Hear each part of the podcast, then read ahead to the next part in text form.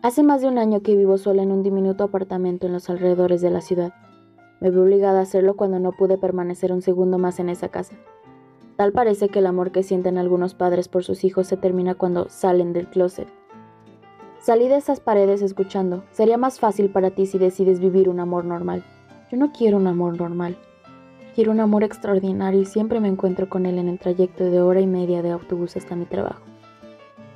Es una chica maravillosa que baja una parada antes de la mía. La primera vez que nos conocimos, dormí sin querer sobre su hombro.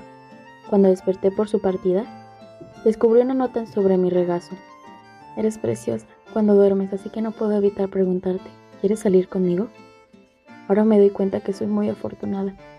No solo tengo citas preciosas a su lado, sino que todos los días podemos compartir de camino al trabajo. Incluso me atrevería a decir que son momentos más preciosos que las mismas citas. Ese es el tipo de amor extraordinario que siempre deseé para mi vida.